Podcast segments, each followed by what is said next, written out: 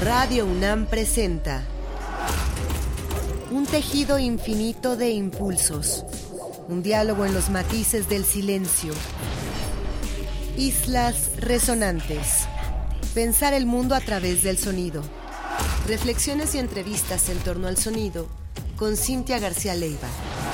Islas resonantes.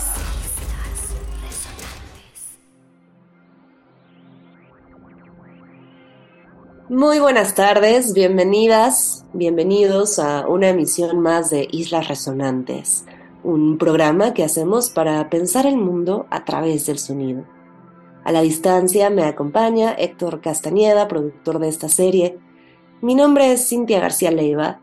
Estamos muy muy agradecidas en Islas Resonantes por poder llegar a sus oídos, a sus radios, poder llegar hasta este punto, hasta este punto del año, de este año complejo, vertiginoso y tan enredado, eh, y poder seguir pensando aquí en Radio UNAM junto con ustedes qué significa el mundo desde la sonoridad. Hace tiempo ya que estábamos buscando la posibilidad de conversar con una querida y admirada colega que lleva un tiempo trabajando relaciones entre arte y ciencia, con la que hemos podido llevar a cabo diversos diplomados dentro de la UNAM, diversas actividades de divulgación y específicamente que se vincula hoy con este mundo de la propiocepción y es esta palabra, este término tan complejo y sobre todo sus derivas, sus aproximaciones, las que van a dibujar el eje del programa de esta tarde. Me refiero a Jimena González Grandón, quien es médico cirujano, con una maestría en Filosofía de la Ciencia por la UNAM. Tiene también un máster en Filosofía, Ciencia y Valores por la Universidad del País Vasco y tiene el grado de doctora en Filosofía de las Ciencias Cognitivas por la UNAM. Jimena es parte del Sistema Nacional de Investigadores en el nivel 1 y es profesora e investigadora de tiempo completo en el Departamento de Educación de la Universidad Iberoamericana en la Ciudad de México. Es también profesora en la Facultad de Medicina de la UNAM del posgrado en Ciencias Cognitivas de la UAM y del doctorado en Estudios Críticos de Género de la Ibero. Ha desarrollado dos postdoctorados de investigación, el primero en el Instituto de Filosofía y Ciencias de la Complejidad de Chile, donde actualmente es investigadora asociada, y el segundo en el IMAS de aquí de nuestra UNAM. Su aproximación se centra en la naturalización de los procesos mentales, corporales y situados, y la generación de herramientas epistémicas y tecnológicas para comprender las experiencias de aprendizaje. Jimena González Grandón coordina en conjunto con el programa ACT de la UNAM el Diplomado de Neurociencias, Arte y Cultura. Como pueden escuchar, tenemos una invitada de lujo, un honor total haber conversado con ella hace unos días y hoy presentarles fragmentos de esta conversación y por supuesto una selección sonora que pueda acompañar desde la vibración, desde la física, desde los fenómenos perceptuales, esta conversación riquísima con Jimena González Grandón en torno a sonido y propiocepción. No se vayan, están en Islas Resonantes, comenzamos.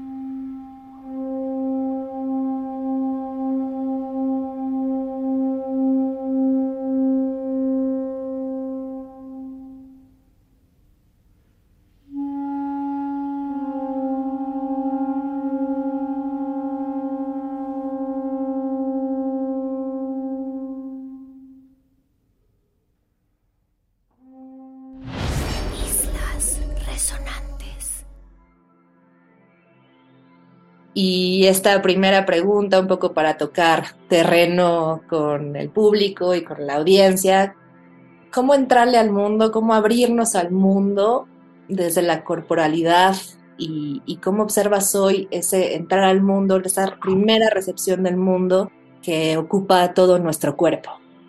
Ok, pues muchas gracias por la invitación y por la pregunta. Pues bueno, yo pensaría que si nos tomamos en serio que tenemos un cuerpo que se mueve en el mundo y que además de moverse en el mundo siente, pues yo partiría por estas ideas mucho más fenomenológicas en las cuales hacer conciencia de algún estímulo del exterior o del interior tiene que ir más allá de, seguir pensando como en ese estímulo-respuesta y más bien tenemos que pensar en la conciencia como una actividad, como una habilidad que desarrollamos a lo largo de nuestra vida. A partir de tener un cuerpo de piel. Entonces, es ese cuerpo de piel el que empieza a interactuar con el líquido amniótico que está en el útero de nuestras madres y después cuando salimos al mundo, pues con el aire, con toda la materialidad que tiene el aire, como a partir de ahí es que podemos percibir pues la luz, el sonido o, cualquier otra forma de, de estímulo. Entonces, partir por pensar en que no solamente sentimos con un sistema nervioso, que por supuesto que su jerarquía es fundamental, pero que también sentimos con esa piel llena de, sensores, que, que, sentimos también cuando respiramos ese aire cargado de cosas, cargado de vibraciones. Entonces, en ese sentido vamos rompiendo un montón de dicotomías, ¿no? ya no solamente pensamos en sujetos y objetos, ya más bien empezamos a pensar en relaciones, o sea, cómo percibir, cómo sentir, cómo hacer conciencia, pues tiene que ver con esa relación que establecemos con lo que hay afuera y también con lo que hay adentro.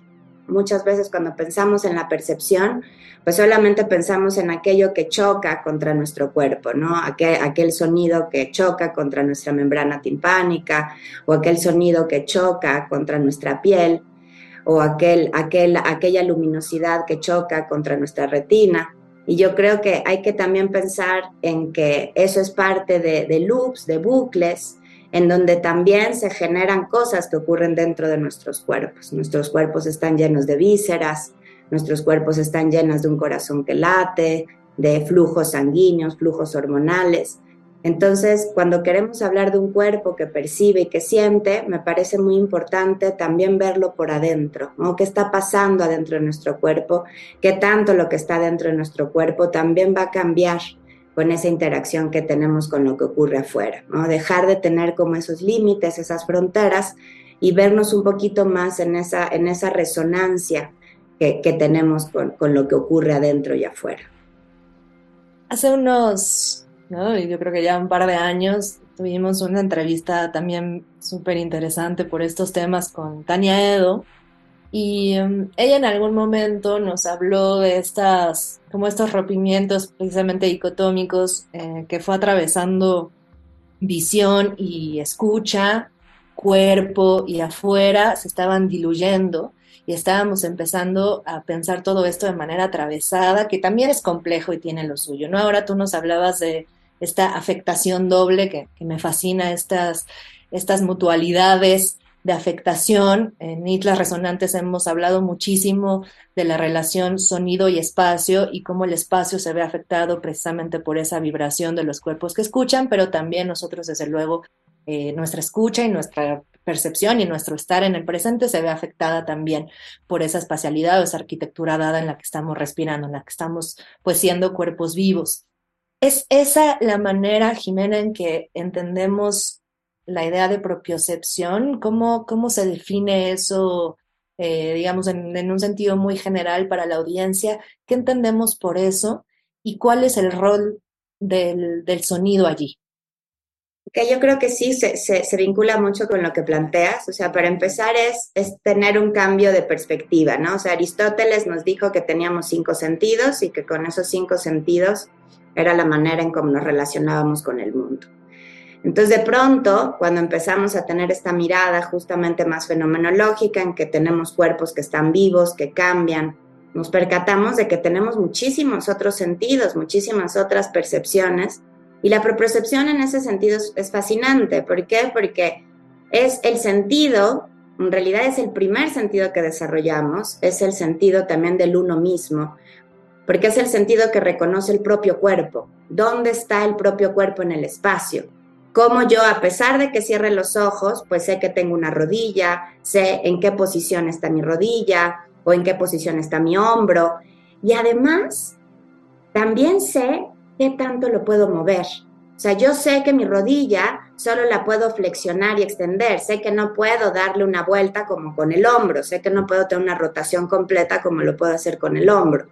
Con todas esas sensores activos es como yo vivo la experiencia proprioceptiva de saber dónde está colocada mi nariz, ¿no? de sentir mi nariz. Entonces, eh, si lo pensamos en términos de lo sonoro, pues tenemos que recordar que la sonoridad no deja de ser una vibración, una vibración que además ocurre gracias a que tenemos espacio, que tenemos aire, ¿no? En esta espacialidad y que además también tenemos un cierto rango. Yo no puedo percibir cualquier vibración sonora. Mi, cuerpo, mis sensores proprioceptivos, auditivos, visuales, tienen rangos biológicos que comparto con toda la especie de los Homo sapiens. Entonces, en ese sentido, pues tengo ya esa constricción. Pero además tengo la constricción social porque justo es eso, yo aprendo a vivir y a experimentar mi, mi actitud proprioceptiva en una atmósfera donde vibran ¿no? afectos de un velorio, la voy a vivir de una manera distinta a que si voy a un concierto de metal. Entonces, como que también en ese sentido se empieza a vislumbrar toda esa variabilidad de experiencias que yo puedo tener a partir de tener este cuerpo proprioceptivo. ¿No? Siempre, siempre cuando hablo de esto me acuerdo mucho de Evelyn Glennie, ¿no? Esta percusionista escocesa que pierde la audición a muy temprana edad y que a partir de ahí pues empieza a hacer toda una cartografía eh, áptica, táctil y proprioceptiva para poder interactuar con las vibraciones sonoras. Cuando la vibración sonora es de tal o tal cualidad, lo siento en el pecho, cuando la vibración sonora es de tal y tal cualidad, lo siento en mi entrepierna, y así, o sea, ella va generando todo un mapa somático que por un lado a mí me parece que, que da cuenta de eso, de cómo la experiencia de la sonoridad no tiene que ser únicamente auditiva, sino que al revés tenemos que pensar en esa experiencia de la sonoridad con todo el cuerpo que vive o con todo el cuerpo que siente, que actúa, que, que, está justo eso en todos nuestros músculos, en nuestros huesos.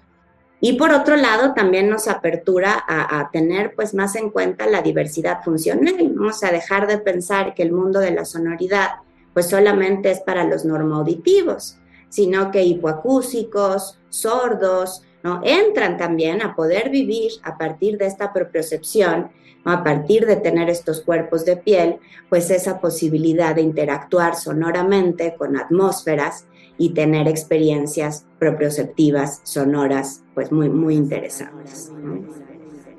Estamos entrando ya a este medio bloque del programa, después de escuchar estas primeras aproximaciones con Jimena González Grandón, nuestra invitada esta tarde en Islas Resonantes. Les cuento lo que escuchamos al comienzo del programa, que es una obra del fantástico Alvin Lucier, tan celebrado recientemente a raíz también de su fallecimiento, pero sobre todo por el legado que ha dado al mundo en relación con el sonido y precisamente alcances perceptivos. La preocupación mayor siempre de este compositor fue tratar de quitar lo más posible la presencia humana en un sentido musicalmente afectivo, en un sentido donde se notara una participación que no fuera vibracional, que no fuera física. Y en ese legado y en esa trayectoria tan importante de Albi Lucier ha habido muchísimas cosas pasando. Se postuló en algún momento después como el quizá primer artista sonoro eh, poniendo esta pieza emblemática I Am Sitting in a Room en un museo y buscando de nuevo la relación arquitectónica, física, corporal, vibracional del sonido con el entorno y con los grupos sociales y buscando eliminar lo más posible cualquier carácter afectivo, que veremos además es distinto a lo que nuestra invitada esta tarde está buscando con estas ideas de horizontalidad en los espectros también de percepción eh, del, entorno. Lo que escuchamos al principio de Alvin Lucier es el track Bart Lazy J y viene en el álbum de 2005 Wind Shadows recomendadísimo este autor. Y nos vamos ahora para este bloque a escuchar a una matemática, física también, compositora, escritora fabulosa, sueca, aunque ya con casi 100 años de edad, y hablamos de la pionerísima Catherine Christer Hennings. Es siempre fabuloso escuchar cualquier tipo de obra de esta compositora, pero para los temas que estamos hablando hoy, con Jimena González Grandón. Nos pareció interesante ponerles este fragmento del track Equal Temperament Fender Mix que viene en estas selecciones que han hecho de su obra en el Blank Forms Editions y que se llama este álbum Selected Early Keyboard Works, los, los trabajos tempranos para teclado de Catherine Christer Hennings aquí en Islas Resonantes. Vamos a seguir hablando de entorno, percepción, propiocepción y otras maneras de igualarnos también con el estado interno e interno de nuestra cotidianidad de la mano de la voz de Jimena González Grandón. No se vayan.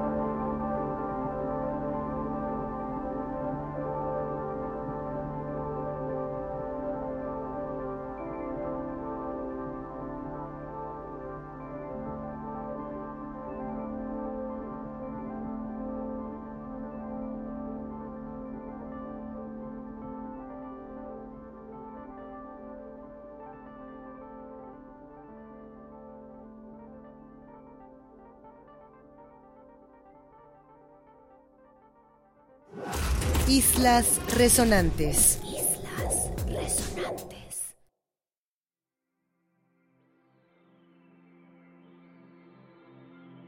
Tengo una curiosidad real de, saber si tú detectas, luego de estos eh, dos años y cacho de confinamiento, luego de tanto silencio o de unos ruidos distintos, al menos de quienes vivimos en una ciudad tan vertiginosa y tan extremadamente ruidosa como Ciudad de México, normalmente acostumbrados a una sordera casi dada por tantos ruidos simultáneos y tantas voces gritando a la vez, literal y metafóricamente hablando. Y si después de esta experiencia del confinamiento tú has detectado cambios, maneras distintas de percibir nuestro presente, su espacio temporalmente, el cuerpo menos móvil, quizá a raíz también de tanta relación con la pantalla, eh, y esa movilidad también en un entorno más menos silencioso. ¿Cómo percibes hoy la percepción al menos de tu audiencia, de tus estudiantes, etcétera? La, verdad es que así creo que han habido como etapas distintas, o sea, así como, como me gusta pensar en ese flujo de la experiencia que ocurre en distintas etapas del desarrollo. O sea, sí, sí me gusta pensar en, en esa idea del devenir, ¿no? del lesiano, ¿no? Que, que tanto decía Guattari. Sí me gustaría pensar que estamos transformándonos, y que vamos hacia un mejor desarrollo humano, pero, pero la verdad creo que no. O sea, la verdad es que siento que, que volvimos un poco a lo de siempre, ¿no? O sea, como en muchos sentidos. O sea, quizá hubo una etapa muy hermosa cuando pudimos volver a salir a las calles, cuando pudimos volver a salir de, nuestras casas. Yo, yo tuve la fortuna de pasar la pandemia la mayor parte del tiempo en Cuernavaca entonces no perdí tampoco el hilo de, pues estar cerca de las hormigas, ¿no? O sea, pero sí me tocó ver, por ejemplo, a amiguitos de mis hijos que llegaban a casa y se sorprendían muchísimo eh, de las hormigas, ¿no? O sea, miraban durante 20 minutos, 25 minutos cómo la hormiga caminaba y se iba, ¿no? Y, y, eso me encantaba, ¿no? O sea, ver cómo justamente el, el hecho de tener tanto tiempo, pues tus sentidos eh, tan dormidos, tanto tiempo de sedentarismo, tanto tiempo de inmovilidad, pues como que sí generó una mayor curiosidad, ¿no? Sobre todo en los más pequeños, ¿no? O sea, de, de, cuando por fin vuelves a salir al mundo, de volver a sentir estas atmósferas, ¿no? Respirar, poner más atención a, ese árbol que se le cayó la hoja, ¿no? Pero, pero siento que depende muchísimo de, de nosotros como, como educadores, como padres, tíos, madres, vecinas, ¿no? cómo vamos a seguir generando patrones de crianza, cómo vamos a seguir estimulando esa apertura, esa curiosidad. A mí me parece que, estamos en una crisis civilizatoria de la educación gigantesca, o sea, me parece que el, el gran problema que estamos teniendo en todos los niveles educativos es que los estudiantes están perdiendo la curiosidad, ¿no? O sea, que no hay ya lo que te interesa es la calificación, la evaluación, ¿no? No, no hay una genuina presencia, no estás ahí preguntando, curioseando. También sí tengo esta, esta diferencia de dar clases en una escuela, en una universidad pública y una universidad privada. Y en ese sentido sí creo que hay un, un poquito de mayor curiosidad en, en mis estudiantes de, de, la pública, pero, pero igual siento que es algo que se ha perdido, ¿no? O sea, que creo que sí tiene que ver con también pues este bombardeo tecnológico sin una crítica y una reflexión ética. No, no, no, yo no creo que tengamos que quitarnos la maravilla de la tecnología, pero sí creo que deberíamos de relacionarnos un poquito más éticamente con ella. Eh, recordar que además eso pasamos muchísimo tiempo sentados. A mí eso me alarma. Yo hubo momentos en la pandemia en que estaba nueve horas sentada y ni siquiera me percataba que habían pasado nueve horas, ¿no? O sea, tuve que empezar a ponerme alarmas y cosas que me, me, bajé una aplicación que se llamaba Stand Up, que cada 40 minutos te avisaba que te tenías que parar, ¿no? Porque pues es eso, además el sedentarismo, pues ahí sí, pensando mucho en esta interdisciplina, pues sabemos que la biología hace muchos estragos y estamos tanto tiempo con con los temperamentos estáticos, ¿no? Entonces hay que mover el cuerpecito, hay que voltear a ver lo que va más allá de la, de la, de la pantalla.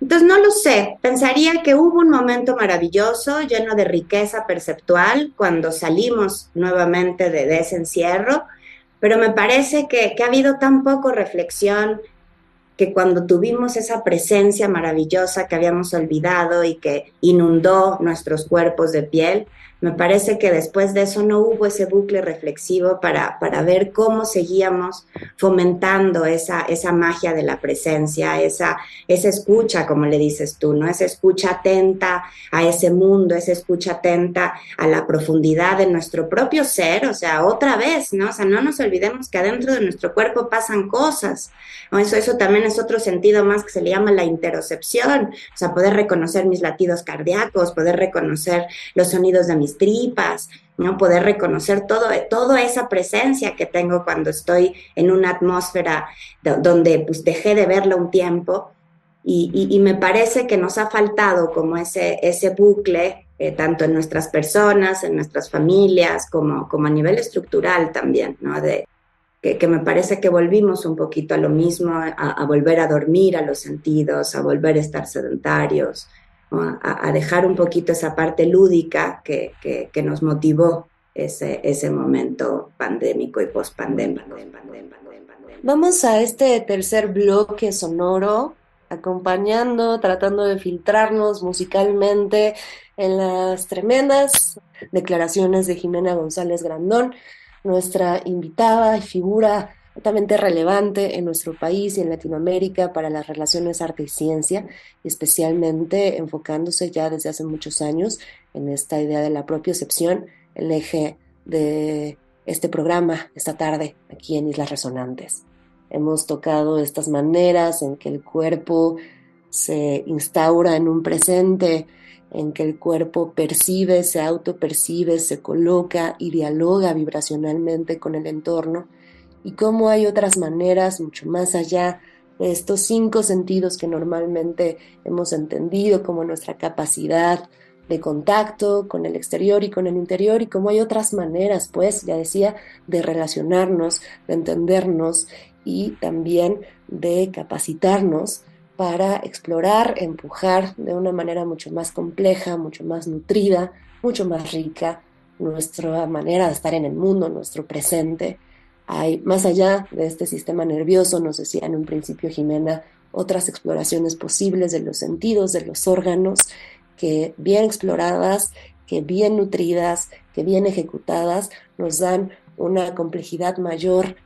Y donde perfiles como los de Jimena González Grandón, pero también Jesús Ramírez Bermúdez, todo lo que está haciendo el colectivo Arte, Ciencia y Tecnologías, el colectivo Arte más Ciencia con María Antonia González Valerio, a quien espero que podamos tener pronto aquí de invitada, están empujando para pensar desde la interdisciplina, desde la hibridez, maneras en que diversos campos del conocimiento se unen, se traducen para empujar una riqueza de mundo y de pensamiento mayor a la que el algoritmo nos lleva. Nos vamos ahora con otro compositor favorito, imprescindible, por supuesto, en la música experimental desde hace ya muchísimas décadas y quizá el pionero de la música minimalista, o al menos así se le conocerá en distintas historias de la música electrónica y electroacústica. Hablamos de Lemon Young, eh, otro compositor también fundamental, no solo para este programa, sino en este tipo de música. Por supuesto, su nombre aparece eh, recordándonos que estos tiempos del presente pueden ser extendidos, recordándonos que hay muchísimas plasticidades y formas de jugar con el tiempo-espacio y con todo esto de lo que hoy nos habla Jimena González Grandón. Vamos a poner del álbum Compositions de 1960 el número 9, que es una adaptación de ciertas obras de Lamont Young para guitarra y en este caso ejecuta el fantástico Noel Acoté. Escucharemos entonces a Lamont Young en las manos y en la guitarra de Noel Acoté, hoy en este programa que titulamos Sonido y Propiocepción y en donde hablamos con Jimena González Grandón. No se vayan, están en Islas Resonantes.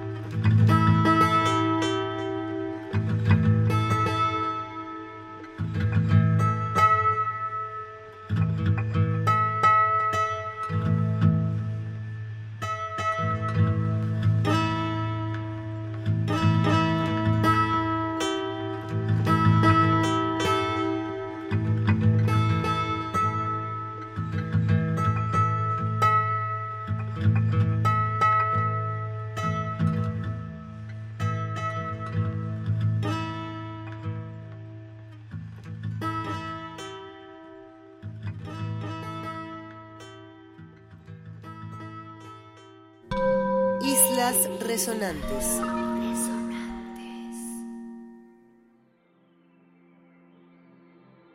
Pues quisiera que nos cuentes un poco de lo que estás haciendo hoy. La actividad tuya es enorme, es, imparable, es muy, muy admirable también por lo que decía hace rato. Estás juntando no solo tu propia teoría y tu propia apuesta metodológica, sino siempre sumando las voces de de muchas personas y quienes hemos tenido la fortuna de escucharte en alguna conferencia o de colaborar contigo de alguna manera, vemos que incluye siempre perfiles de músicos, perfiles de neurocientíficas, eh, perfiles de filósofas. Estas miradas para eh, armar muchas veces tus programas de trabajo, miradas múltiples o para armar lo que es hoy un referente también en arte, ciencia y tecnología, como es el diplomado ACT, junto con Jesús Ramírez Bermúdez. ¿Cómo hoy incluyes en toda esa marejada de, perfiles necesarios desde múltiples programas pues, artísticos y de pensamiento? ¿Cómo hoy formulas tu quehacer y cómo incluyes el sonido ahí? Si te parece bien, cerramos eh, la entrevista así. Claro que sí. Eh, pues bueno, yo creo que, como, como bien mencionas, eh, siempre trato de, de ser una persona que lleva la transdisciplina, o sea, me, me, parece muy importante. Sé que hay una tremenda policía al respecto. Yo como creo en la transdisciplina es justamente en este diálogo, siempre ético, siempre en, en, una ética del cuidado, por supuesto, pero cómo generamos diálogos entre disciplinas y también indisciplinas para tratar de resolver problemas concretos. Entonces, en ese sentido, justo, ¿no? O sea, tenemos problemas concretos, tenemos problemas educativos, tenemos problemas ambientales, o tenemos problemas de género, tenemos muchos problemas en este contexto en el que vivimos y yo sí considero que solamente si nos juntamos muchas personas que imaginamos mundos posibles es como vamos a poder resolverlos de una u otra manera. Entonces, en ese sentido, pues me gusta mucho generar comunidades de aprendizaje, eh, como bien dices, tengo la fortuna de tener colaboradores como Jesús Ramírez Bermúdez, como Octavio Montezuma, como Eugenio Tiselli, como Evo Sotelo. Tengo un, colectivo muy lindo que se llama el colectivo TACO, que significa Transdisciplina, Arte y Cognición, con Evo Sotelo, con Mauricio García de la Torre, con Jesús Siqueiros, con Katia Castañeda, con Ainhoa Suárez.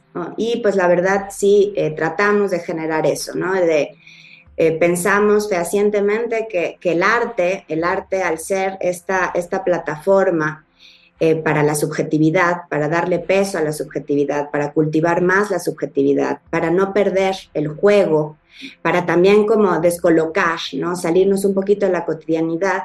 Creemos que es un puente fundamental con las ciencias cognitivas y obviamente también con las humanidades. Entonces, eh, muchos de mis proyectos pues tienen que ver con eso. Cómo, cómo cultivamos la subjetividad.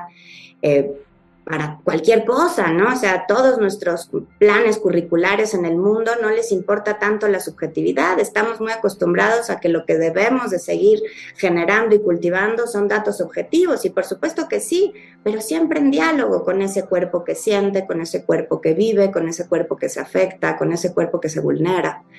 Entonces, en ese sentido, me parece que, hay que seguir construyendo hacia la transdisciplina, sobre todo en un país como el nuestro. Hay que generar también formas artísticas en diálogo con esta ciencia que, descoloquen, ¿no? que te hagan reflexionar, que te lleven a esa reflexión constante y continua. Eh, y, siempre también pensar en, lo bonito que es transformar a las sociedades. O sea, también creo que yo no pierdo la esperanza, o sea, como en este sentido de irla construyendo en el día a día. Por supuesto que hay que tener un pensamiento crítico y reflexivo, pero también propositivo. me parece que, que, como educadora que soy, como médico, como, como en este sentido que he tratado de construir, pues me importa mucho también ir dejando esas semillitas y, ir fomentando pues también que, tratemos de, transformar este, este lugar en donde estamos. Entonces, y, el arte y la ciencia creo que son un, matrimonio que, que, quizá uno que sí puede durar por muchos y muchos y mucho tiempo, porque es eso, es, por ejemplo, el trabajar con las artes vivas, con lo que es ahora, pues ya como que luego a las bailarinas no les gusta mucho hablar de danza, ¿no? porque justo ya van un poquito más allá, ¿no? Justo es esta, este reconocimiento de lo vivo, de ese cuerpo material, ¿no? Y esa materialidad que, que pretende no ser solamente una, una materialidad que se explica a través de la física, sino justamente esa materialidad que tiene que ver a partir de los afectos, ¿no? De cómo siento, cómo vivo, cómo percibo y cómo voy transformando también esa, esa ¿no? Cómo doy cuenta de esos otros cuerpos, cómo establezco esta, esta noción más pedagógica y más ética, eh, también de desarrollarnos mejor, de, de, de, darnos cuenta de este cuerpo tan maravilloso que tenemos, que claro que muchas veces está vulnerado, pero cómo puedo transitar esas esas tristezas, esas iras, hacia pues sentirme mejor, ¿no? Y no solo sentirme mejor yo individualmente, sino hacia un bienestar pues lo más colectivo y lo más solidario que, se pueda lograr. Muchísimas gracias por, por todos estos minutos eh, maravillosos, realmente muy necesarios me parece y me honra mucho que podamos tener tu voz en Islas Resonantes. Gracias por tu tiempo y la generosidad también de, de ponernos a pensar en todo esto desde acá, desde Radio UNAM. Muchas gracias, Cintia. Y solo cerraría con que a mí hay una teoría que me gusta mucho que se llama la resonancia intercorporal, que es como una nueva manera de ver cómo es que nuestros afectos, nuestras emociones resuenan con el otro, ¿no? Es como una manera de ver el contagio emocional, pero pensando en esos cuerpos, ¿no? Cómo yo te contagio emocionalmente mi alegría, mi tristeza a partir de vincularme corporalmente contigo. Entonces, como pensar también en esas resonancias, ¿no? O sea, cómo esas resonancias afectivas tienen que ver con este reconocimiento de que somos cuerpo, ¿no? Y somos cuerpo que resonamos con otros cuerpos. Estamos cerrando este programa riquísimo, hoy hablando con la médica, filósofa, investigadora Jimena González Grandón acerca de la propiocepción, de otras maneras de desjerarquizar nuestros sentidos y desjerarquizar nuestras relaciones con el exterior a partir de involucrarnos con todos los órganos de nuestro cuerpo y con otras muchas maneras de pensar vibracionalmente nuestro presente. Ha sido riquísima esta conversación y nos recuerda también el gran quehacer que tenemos frente a nosotros luego de dos años de confinamiento, en donde nuestro cuerpo está más inmóvil, nunca, en donde nos hemos acostumbrado por la coyuntura, por el, el, quehacer mismo cotidiano, por nuestras labores, a esta pantalla y a esta posición corporal casi siempre sentada y de frente a una pantalla, y donde este movimiento que la música nos recuerda todo el tiempo que es la vida, esta vibración constante, este movimiento constante como el de las plantas, como el del agua, como el de los árboles, es también un movimiento que nos debemos socialmente. Agradecemos muchísimo la participación de Jimena, de ustedes, por supuesto, por estar a la escucha miércoles con miércoles aquí en Islas Resonantes. Y yo agradezco especialmente a Héctor Castañeda, productor de esta serie. Vamos a cerrar con una invitada. Hace algún tiempo la entrevistamos. Ustedes pueden buscar en el archivo de Islas Resonantes esta entrevista. Y me refiero a la vocalista, compositora alemana Ute Wassermann. Con ella hablamos en el periodo pandémico, en una entrevista muy rica, sobre sonido y entorno. Y esta vez vamos a poner un track de un álbum que acaba de publicar este año, en 2022. Les recomendamos muchísimo la obra en general de Ute Wasserman, que lleva tiempo trabajando con la imitación del sonido de las aves, de las voces animales y buscando precisamente otros entendimientos más horizontales con otros seres, con otros cuerpos no humanos. Vamos a escuchar con un poquito de manipulación electrónica estas extremidades que Ute Wasserman construye más allá de su caja de resonancia y de su propia garganta y de sus propios labios. Mi nombre es Cintia García Leiva. Muchas gracias de nuevo. Se quedan con Ute Wasserman aquí en Radio UNAM, Experiencia Sonora.